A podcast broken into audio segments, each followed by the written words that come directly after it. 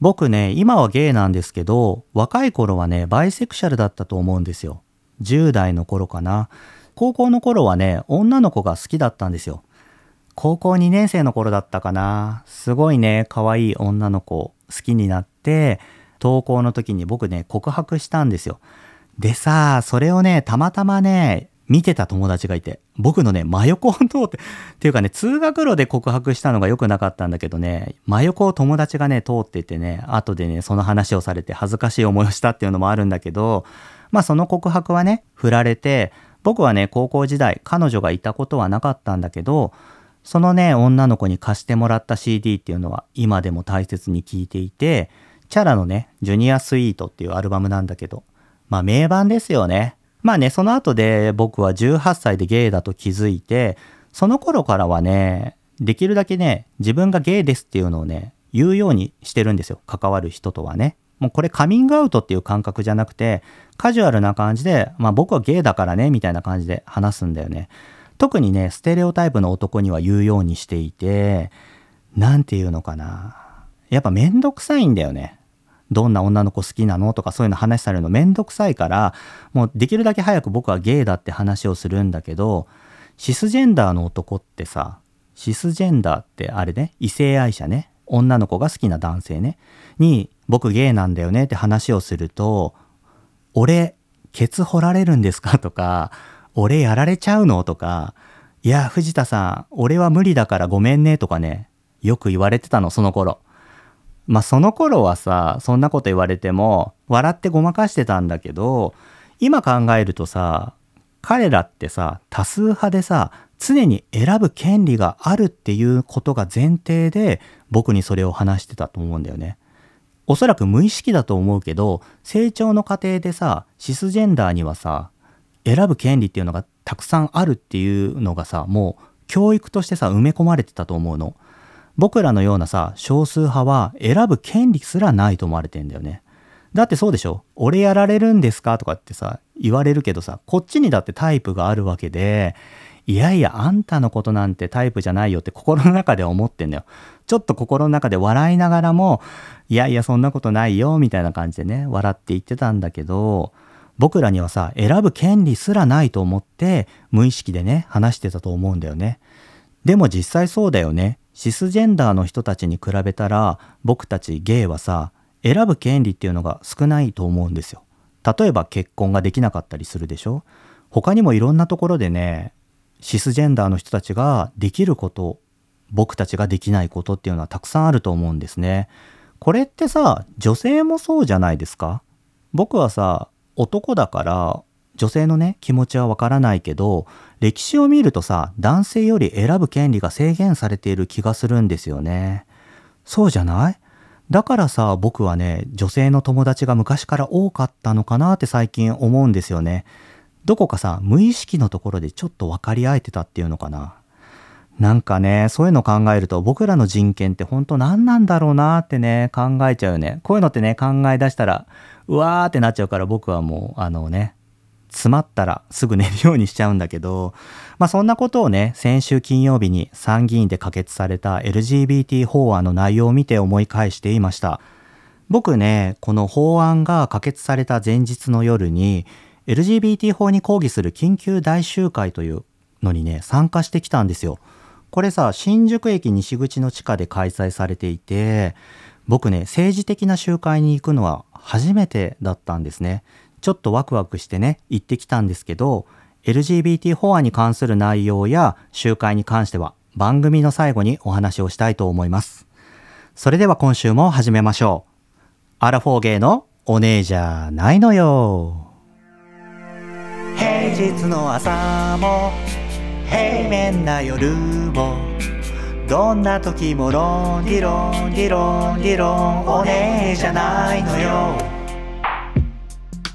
どうも、藤田哲平です。この番組は水曜日の夕方5時に東京からお届けするパーソナルトークプログラムです。あゲイといえばオネエのイメージが強いですが、そうじゃないのもいるんですよ。うふふなノリで、アララーズとコネクトする番組です。今月のトークテーマ、推し活についてお便りいただきました。アララーネームクレオさん。ペイさんこんにちは。私の推し活はよもぎ虫です。よもぎ虫？イントネーションわかんないな。よもぎ虫かな？と言っても昨日自宅に届いたばかりです。あまりに気持ちよくてお便りしちゃいました。いいね。僕ね、こういう勢い好きですよ。なんかさ、好きとか楽しいことね、どんどんシェアしていただけると嬉しいです。よもぎ虫は素焼きのポットに穴が開いていて、下から蒸されたよもぎの蒸気がもくもく。ドーム型のサウナスーツを着て、その上に座ると、ドバーッと汗を吹き出します。ダイエット効果もあるらしいんですが、私はもともと湿疹がひどくて、頭痛、腰痛もあったので、そちらの効能に惹かれて購入してみました。だいたい40分くらい座ってるんですが、長いね。40分さんだね。荒尾根を聞きながら癒されるので、蒸し活をしながら荒尾根しています。コネクトバッグも愛用中です。クレオさん、お便りありがとうございます。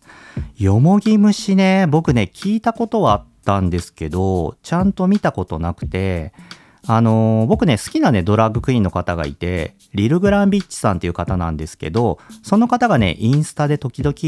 今日はよもぎ虫してきますみたいなね、画像を上げていて、そんなのあるんだとね、思ってたんだよね。うん。でもね、ちゃんと見たことなかったからね、いい機会だと思ってちょっと調べてみたというか、YouTube でね、なんかいいのないかなと思ってたら、俳優のね、川口春奈さんがよもぎ虫をしている動画をアップされていたので、見てみたんですけど、面白いね。僕さ、サウナみたいなボックスの中に入ってやるんだと思ったら、結構、なんていうの？リビングとかさ、普通の部屋でこれ全然できる感じっぽいよね。ポッドの中によもぎを入れて、その上に座って、自分でケープみたいなのをかぶって、その中に蒸気を溜めていくっていうことだよね。いや、気持ちよさそうだね。でもさ、これ気になったんだけど、なんていうの、ケツのとこからさ、蒸気が出てくるから、ねえ、こう、肛門問題 大丈夫なんだ。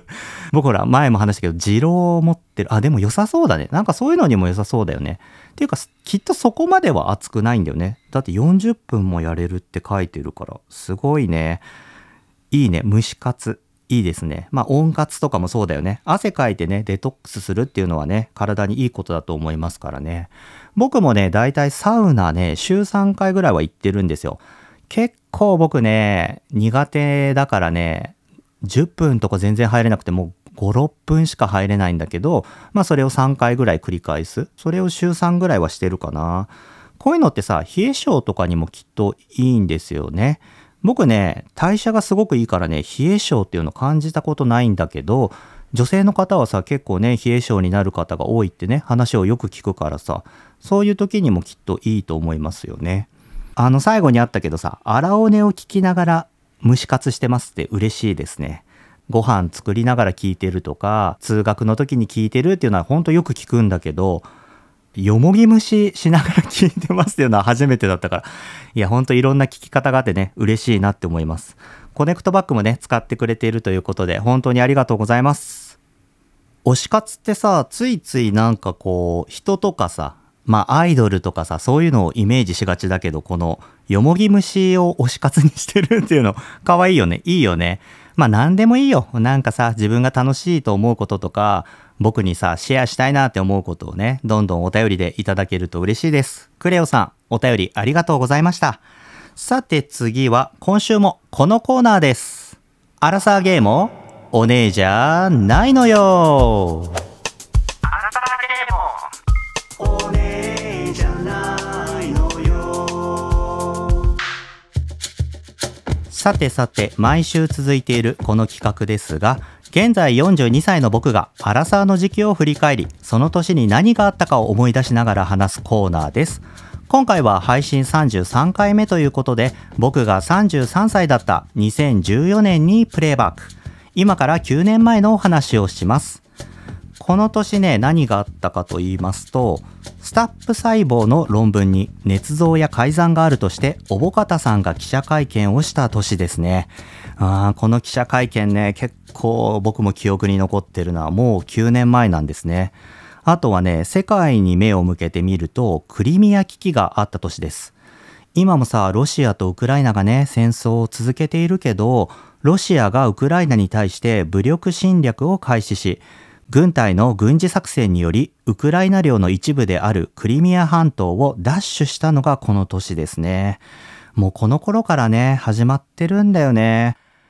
なんかさ、もう1年3、4ヶ月続いてますよね。うん、一日も早くね、ウクライナの人たちにね、平和が訪れることを僕は願っております。他にはですね、冬季オリンピックもありました。僕ね、オリンピック好きだからついつい話しちゃうんだけど、ソチの冬季オリンピック。これさ、今思い返すとロシアであったんだよね。今だと考えられないよね。でも結構ね、僕ね、ソチオリンピックは思い出深いオリンピックで、平野歩夢と出会ったね、オリンピックなんです。懐かしいな歩夢がまだ。ごめん。もう、恋人みたいな感じで言うけど、歩夢がね、まだ15歳の頃だったんですよ。今みたいにさ、ドレッドヘアじゃなくて、ストレートの髪でね、ちょっとセンターパッツっぽいストレートなのかな。それでさ、まだちょっとニキビとかがあってね、可愛い顔だったんだよね。もう僕ね、この年の歩夢のね、あの、ハーフパイプのジャンプを見てさ、もうそれでね、一気に虜になって、そっから推しは平野歩夢ですね。ああとはさ、浅田真央選手の涙ね。いや、真央ちゃんね、あれからもう9年経ってんだ。その4年前のさ、2010年のバンクーバーからさ、キム・ヨナとの戦いがあってね、そのね、4年後の措置で、またライバル同士の対決でね、真央ちゃんさ、ショートプログラムで確かつまずいちゃったんだよね。で、順位が下の方で、そこからさ、フリーか。フリーで大逆転してさ、6位ぐらいまで行ったんだっけな。あれはね、覚えてますね。涙しましたよね。音楽の話で言うと、サム・スミスの Stay With Me が流行った年ですね。これアルバム In the Lonely Hour の中に入ってるんだけど、I'm Not the Only One とか Lay Me Down とか、この辺ね、僕ね、すごい大好きで、ずっと聴いてましたね。2014年のね、流行語は、カープ女子、壁ドンなどがありました。僕結構ね、2014年広島にね、よく行っていたのでね、カープ女子とかは結構身近に感じていましたね。それでね、2014年なんですけど、僕は仕事がね、外に向けて動き始めた年だったんですよ。前にも話したけど、ペンタっていうね、ブランドをやっていて、2012年からスタートしたブランドなんだけど、これね、今まで僕がずっと一人で作って自分が作ったものを売るっていうね、販売方法をとってたんだけど、2014年にビーズを作るメーカーと出会いまして、広島にあるね、トーホービーズという日本のね、ビーズメーカーなんですけど、そことね、一緒にペンタをやりましょうって声をいただいて、協業って言えばいいのかな？あの、一緒にブランドをすることになりました。そこからはね、僕ペンタのデザイナーとして仕事をするようになって、生産とかはね、職人さんたちが作って、販売とかも東方ビーズがしていくという形になってね、ちょっとずつペンタっていうブランドの動きが出た年なんですよ。それでさ、まあ今までは僕がさ、作って売ってたから、作る時間もね必要だったからさ他のことができなかったんだけどデザイナーに、ね、なってからまあもちろんデザインする数とかも増えたから忙しくはなったんだけどなんかね他のこともしてみたいなと思ってねいろいろ考え始めた年なんですよ。それでね僕がやりたいなって思ったことは自分の仕事を通して社会とつながりたいなってこの頃思い始めたんですね。僕ってさ就職もしたことないし、まあ、大学も行ってないしなんとなく働いてなんとなく物を作って生きてきたから社会とつながってる実感っていうのがなかったんですよ。自分は何のためにデザインをしてるのか誰のために物を作って売ってるのかちょっとそういうのがね分からなくなってきた時期で何ができるかなって考えてた時に一般企業って会社の中に CSR っていう部署なのかな？取り組みがあるじゃないですか。企業の社会的責任といっ企業が倫理的観点から事業活動を通して自主的に社会に貢献する責任のことだよね。なんかこれってさ、まあ大企業とかはあるよね。絶対あるよね CSR 活動って。中小企業があるのかどうかはちょっと僕はわからないんだけど、こう個人でね、一人で活動していても、僕はさ、そうやってなんかこう CSR 活動っていうのをしたいなって思ったんですよ。何て言うのかな自分の欲のためにものを作るんじゃなくて誰かのねためにというか誰かの力になれるような仕事をしたいなと思ってそういうことをねこの頃いろんな友達に話していたんですね。友達とか仕事関係の方になんか社会のためになる仕事はないかなっていろんなところに相談してたら一人がね僕に紹介してくれた団体がありましてそれがね公益社団法人シャンティ国際ボランティア会という団体です。これは日本の NGO なんですけどこの団体がどういう活動をしているかというと共に生き共に学びを理念に掲げ紛争が続く地域や東南アジアの少数民族が暮らす地域に本を届ける活動をしている団体なんですね。まあ、要はなかなかさ学ぶことができない環境にある東南アジア東南アジアだけじゃないんだけどまあアフガニスタンとかも入ってくるのかなそういうところに本を届けて教育の機会を与えるその活動をしている団体なんですね。でさそのねシャンティの活動の中にアジアの少数民族とものづくりをするクラフトエイドというブランドがあったんですよ。僕はね、そこのデザイナーになりました。これはさ、少数民族が作っているものを日本で販売することで彼らの生活を応援するっていうプロジェクトだったんですね。まあそこのシャンティを紹介していただいてから面白い活動してるなと思ってプレゼンの資料を作って僕はこういうデザインをしています。で、もしよかったらデザイナーとしてやらせてくださいっていうプレゼンをしたら、あちらからね、ぜひ一緒にやりましょうって声をいただいて、デザイナーに就任しました。このシャンティってさ、本を買うために募金を募って、そのお金をね、使って本を買って届けてるんだけど、まあそれだけじゃなくて、その資金も自分たちで賄おうっていうことで生まれたプロジェクトなんですね。まあ一石二鳥だよね。そのものを作って売るっていうことが生産者の生活を支えるっていうことにもなるし、売った資金で本を買って、その生産者たちの子供たちに本を届けるって、すごいいい活動でしょ？そこのね、デザイナーになったんですよ。それをね、2014年から18年まで5年間したんですけど、まあその三角民族、タイとかラオス、カンボジアもいろんな国があるんだけど、そこの山岳民族が手作業で作ってる刺繍とか織物とか、そういうのを使ってバッグとかアクセサリーを作って売るんだけど、それをね、する条件として僕はね、現地に行って少数民族、山岳民族の仕事を見させてくださいってお願いしたんですよ。見ないとやっぱりこう、何て言うのかな雰囲気が伝わらないから彼らの手のぬくもりが伝わらないからそれを実際に見た上でデザインをさせてくださいってお願いをしてまあそれでね承諾を得て年に2回ねタイラオスカンボジアそういうところにね出張に行き始めましたこれね1回行くとねだいたい3週間ぐらい行くんですよでそれを年に2回かなこのシャンティの話はね本当にたくさんあるんですよあの、さっき言ったね、山岳民族ってね、いっぱいいるの。びっくりして。まあね、代表的なの言うと、赤族、ラフ族、モン、リス、カレン、ミェン族って、まあ6つぐらいあるんですけど、さらに国で言うと、タイ、ラオス、カンボジア。で、そこに行って、その山岳民族たちの手仕事を見て仕事をするってなると、例えばさ、バンコクに行きました。バンコクで見れるとかじゃないんですよ。そっから赤族の村に行きましょう。車で片道3時間ですみたいな で、往復6時間でしょ？それで現地行って赤族がどんな手仕事をしているか見て、それをデザインに落とし込むっていう仕事だったんだよね。これね、生半可な気持ちでね、現地に見に行きたいなんて言ったけど、超大変でした。超大変だけどね、すっごい楽しかったんだよね。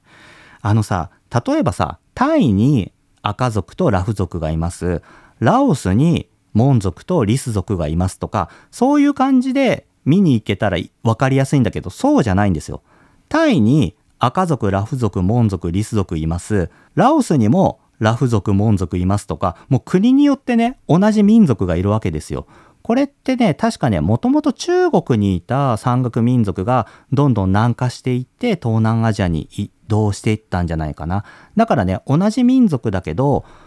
タイにもいるし、ラオスにもいるしっていう感じでね、そこをね、まず把握していくのが大変だったの。これね、なんで把握していかなきゃいけないっていうと、このシャンティが関わっている生産者とか生産団体がその国にね、いっぱいあるわけですよ。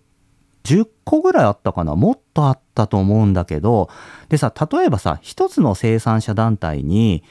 仕事をね、たくさんお願いするっていうのはダメなんですよ。なんでかっていうと、均等にさ、みんなに仕事をね、お願いしなきゃみんなが潤っていかないでしょ A に対してさ、100万円お願いしました。B に対しては10万円しかお願いしませんでしたってなると、不公平が生まれてくるじゃないですか。みんなの生産団体にできるだけ平均的に仕事を振っていかなきゃいけないっていうのがあって、だからさ、一つ一つの団体を回って、そこがね、こう、なんていうの？支援してる山岳民族のところに行かせてもらって、デザインを考えるんだけど、これね、難しかったんだよね。例えばね、僕赤族の仕事って大好きなんですよ。赤族って結構派手で、パッチワークとかを使ってね、模様を作っていくんだけど、これ僕ね、シャンティと仕事をする前から赤族の手仕事は大好きで、赤族とはね、ぜひ仕事をしたいなって思ってたからさ、赤族のデザインはバンバン思いつくわけよ。だけどさ、リス族の村に行ったら、リス族はね、なんていうのかな、毛玉、あの毛糸でボンボンを作ったりとか、生地をね、テープ状にすごくね、細く切って、それをね、ミシンでガンガン縫い合わせてストライプを作っていくとかね、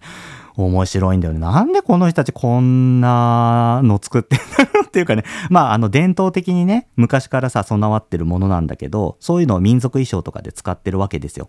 で、その民族衣装とかで使っ作っている一部をプロダクトとして落とし込むっていう仕事なんだけど、リス族では全然ひらめかなかったりしてね。でもさ、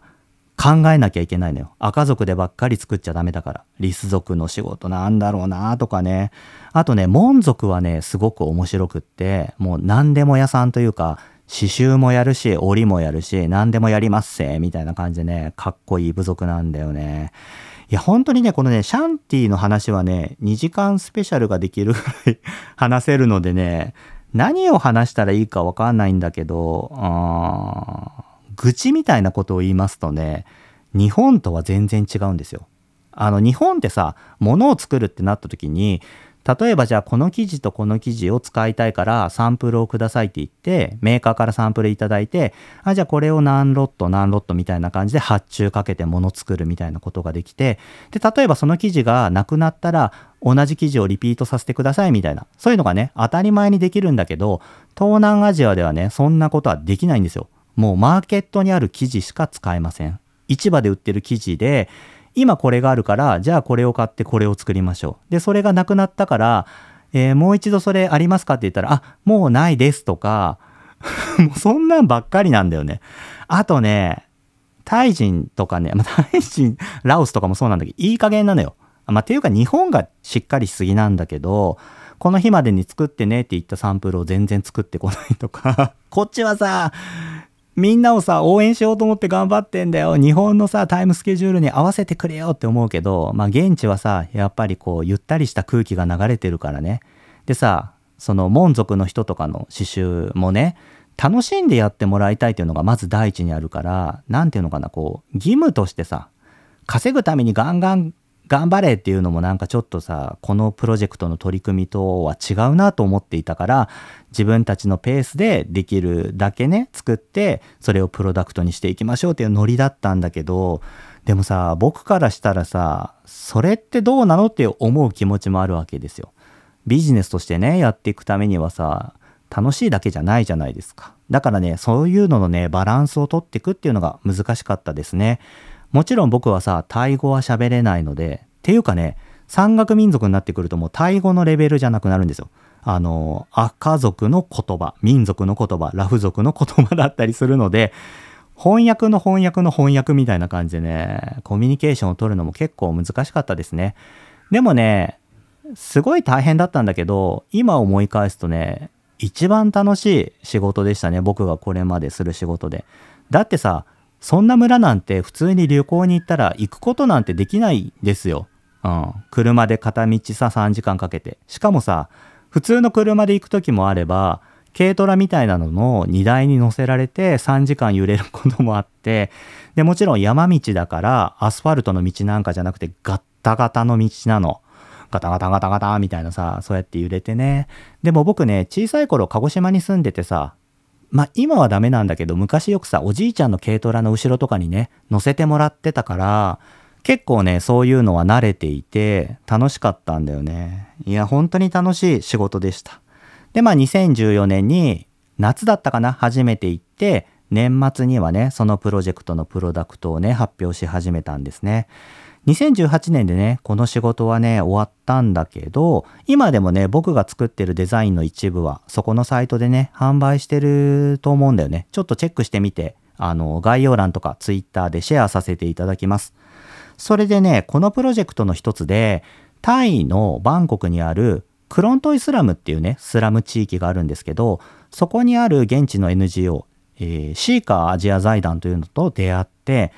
そこでもね、一波乱があるんですよ。それはね、2016年、2017年ぐらいにね、あるんですけど、その時ね、その時また話そう。うん。ちょっと皆さん、シーカーアジア財団とクロントイスラムっていうのは覚えていてください。あー、もっとたくさん話したいな。チェンマイで出会ったね、子供たちとの話もしたいな。児童養護施設なんだけど、チェンマイにあるね、施設だったんだけど、そこはね、山岳民族でさらに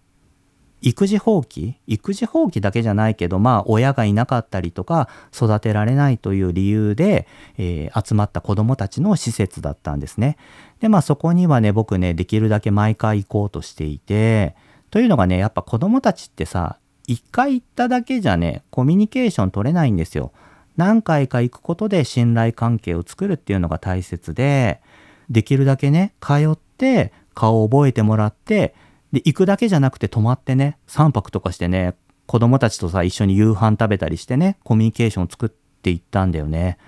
うん。なんかね今思うとすごく大切な経験をさせていただきました。ね僕2018年からねそこに行けてないんですよ。仕事が終わってしまって行けてなくてまあコロナもあって行けてないっていうのもあるんだけどなんとかしてね、チェンマイに行ってそこの施設行きたいな。ものづくりしたいな。あ、そうそう。そこのね、子供たちともものづくりをして、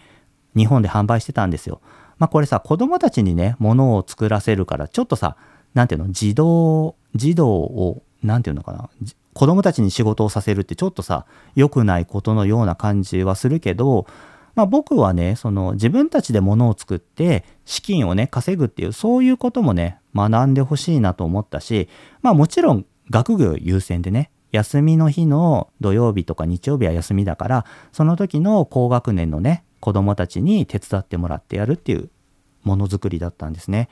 僕は現地にビーズを持って行って子供たちにワークショップをしてビーズでペンダントとかピアスを作って日本で販売するっていうね活動をそこではしてました。そのビーズはさっき話したペンタを一緒にやるっていうトーホービーズがね全面的に支援してくれたんですね。こうやってさ僕がやるその CSR の活動とペンタの活動とかがねなんかこうつながっていく感じがしてね僕はすごく嬉しかったんですよ。なんかね仕事をしてるなっていうね充実感もあって楽しい。本当に楽しい仕事でした。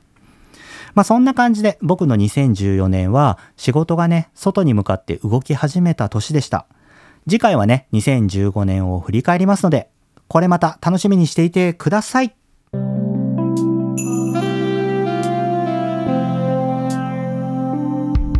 あら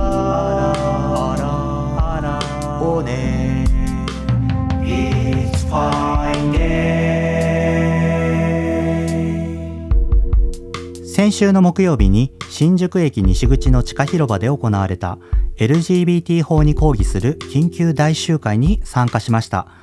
僕は政治の専門家ではなくてねニュースや新聞をさ人並みに読む程度の、まあ、社会人なのでこれはね僕の考えや思いとして聞いてください。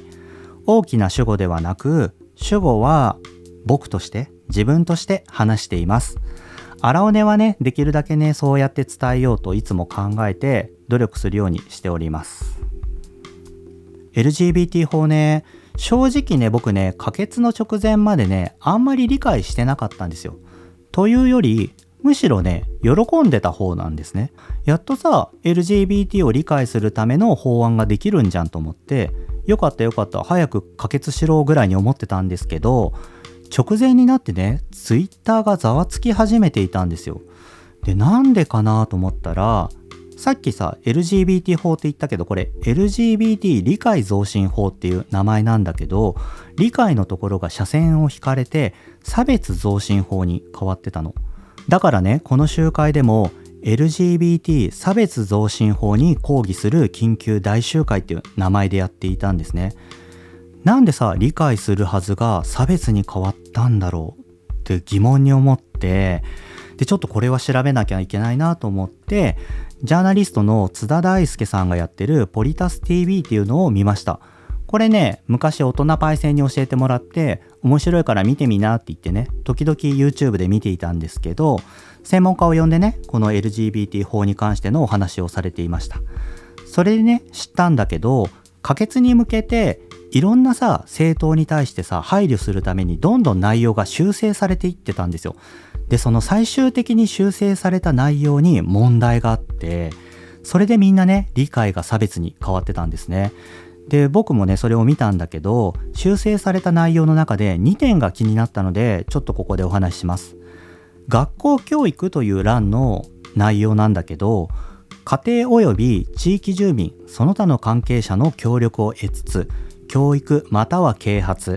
教育環境の整備相談の機会の確保などを行うものとする。こう書かれていて一見聞くとさいいことじゃんって思うんだけどこの頭ね要はさ LGBT とかさそういうセクシャリティの教育をする上で家庭及び地域住民その他の関係者の協力を得つつっていうのが問題で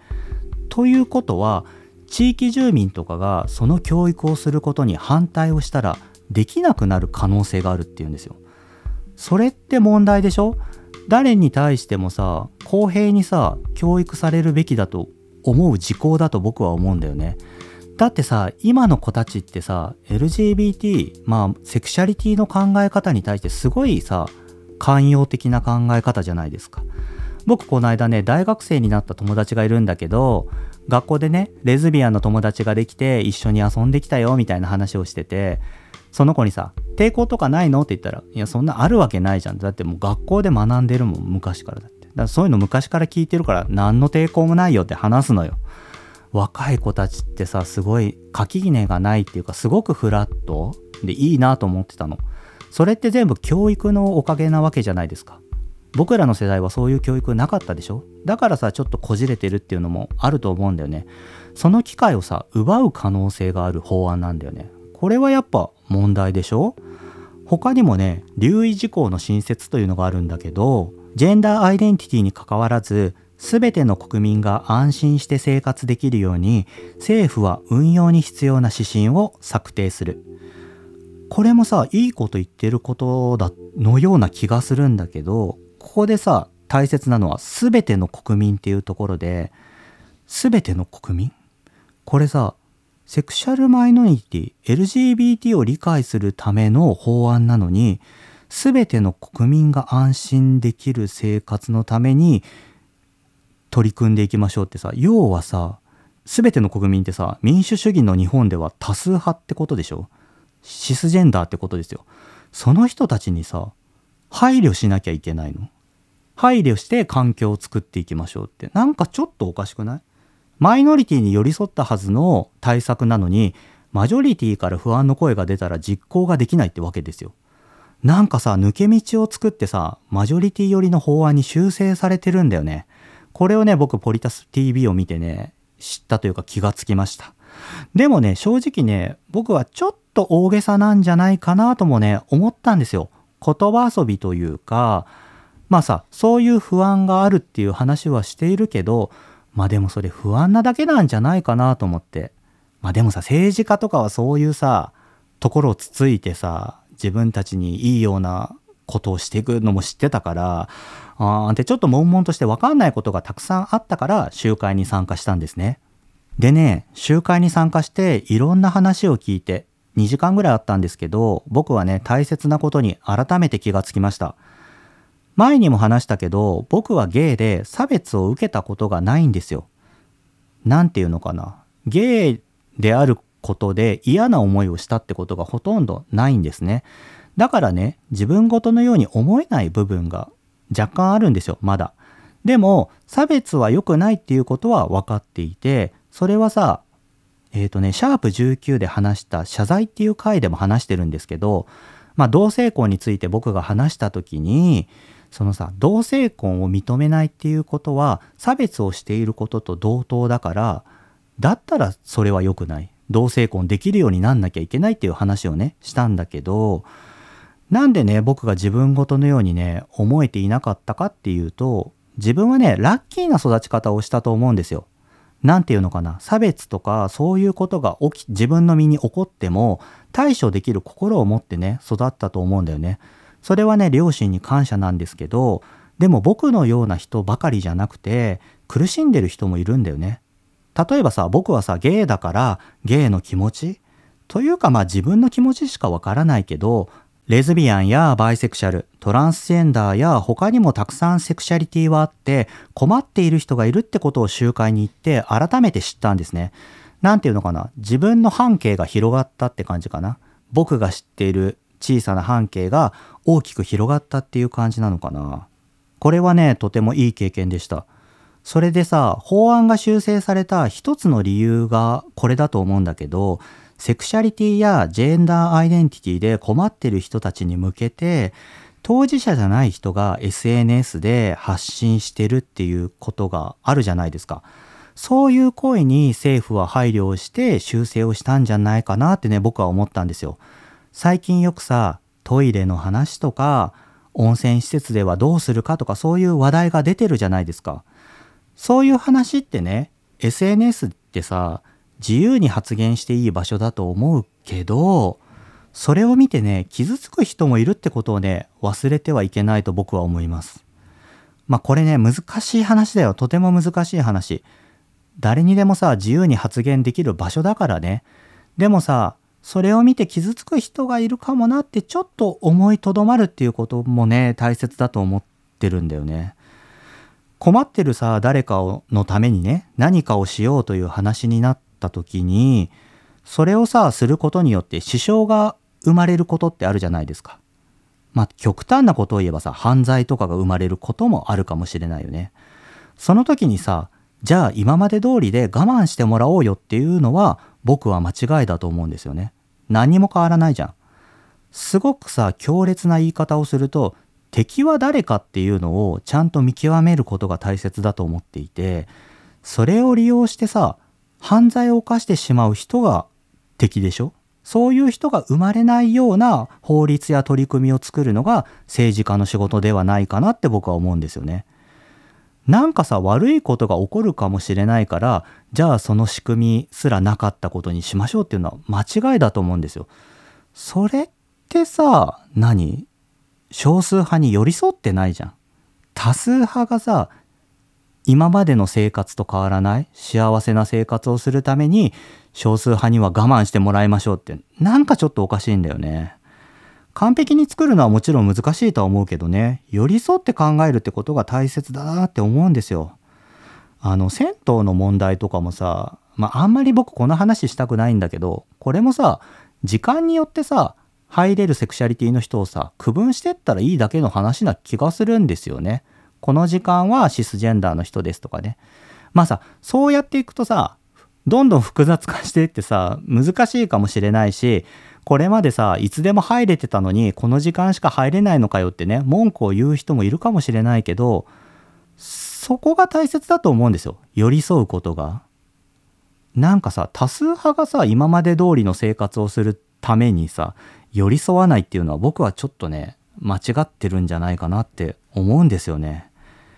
この LGBT 法ってさ誰のための法案か？そこをねちゃんと考えるべきだと思います困ってる人たちのための法案でしょ？セクシャリティに困ってる人たちね。多数派？シスジェンダーの人たちのための法案ではないでしょ？なんかねそこがずれ始めてるのが問題だと思うんだよね。うん。まあなんかほんとねいろんなことを考えました。集会に行ってね良かったなってすごい思うんですよ。とにかくさ、初めての集会に参加したからすごいドキドキして、いろんなね、政治家の方だったりとか、まあ代表の方だったりとか、そういう活動をしている方ね、が演説をしてくださるんですけど、その合間にね、コールがあるんですよ。差別はやめろ、差別はやめろとか、なんとかかんとか ちょっと忘れちゃったんだけど、まあそういうさ、コールがあるんだけどね、僕ね、恥ずかしくてね、できなかったんですよ。なんかね、恥ずかしかったの。だから僕はその場にいてね、みんなのさ、コールを聞くことしかできなかったんだけど、思うと僕ね、ライブとかに行ってもね、みんなでさ、手を横に振ったりする時とかあるじゃないですか。やっぱり、そのドリカムとか行くとよくあるんだけど、そういうのもね、手を振ったり僕できないんですよ。なんか恥ずかしくて。誰か見てんじゃないかなと。なんか恥ずかしい気持ちになっちゃって。多分本当にね、自意識過剰だと思うんだけど、うーん、こんな自分嫌だなと思いながらね、みんなの声を聞いてたんだけど、北丸裕二さんね、ジャーナリストの北丸裕二さんがツイッターでつぶやいていて、そこにね、行くだけでもただそこにいるだけでも意見になるからいいんですよって書かれていて行くだけでね抗議や怒り悲しみ抵抗になるから行くだけでもいいって書かれてたんですよ。なんかねそれを見て僕は勇気をもらってね行くことができたんですね。北丸さんからはねほんといろんなことを教わるな。ねえこれもねシャープ19で話してるんですね北丸さんの本を読んだきっかけで僕は同性婚に対して理解をしようっていう話をしてるんですけどそのツイッターを見たからね、コールはできなくても、そこに行くだけでも意味があるんだなと思って行きました。あとね、アーティストのビリー・アイリッシュがアメリカで起きた Black Lives Matter、All Lives Matter の時の記事を今回のね、LGBT 法に当てはめて読んでみると、すごい心に突き刺さったんですよ。これはさ、黒人差別の時に起きた運動に対するビリーの言葉だよね。今回僕がね、この集会に行くきっかけにもなった、すごくね、いい記事だったので、これも概要欄に貼っておきます。Twitter とかでもシェアするので、ぜひ読んでみてください。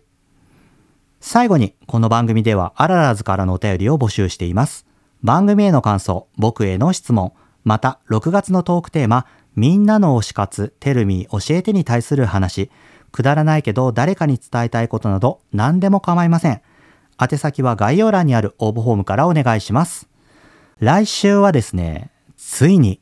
ついにこの荒尾根にゲストが来ます。初めてのゲストです。来週のゲストはですね、僕と同じ歯医者に通う20年来の友人です。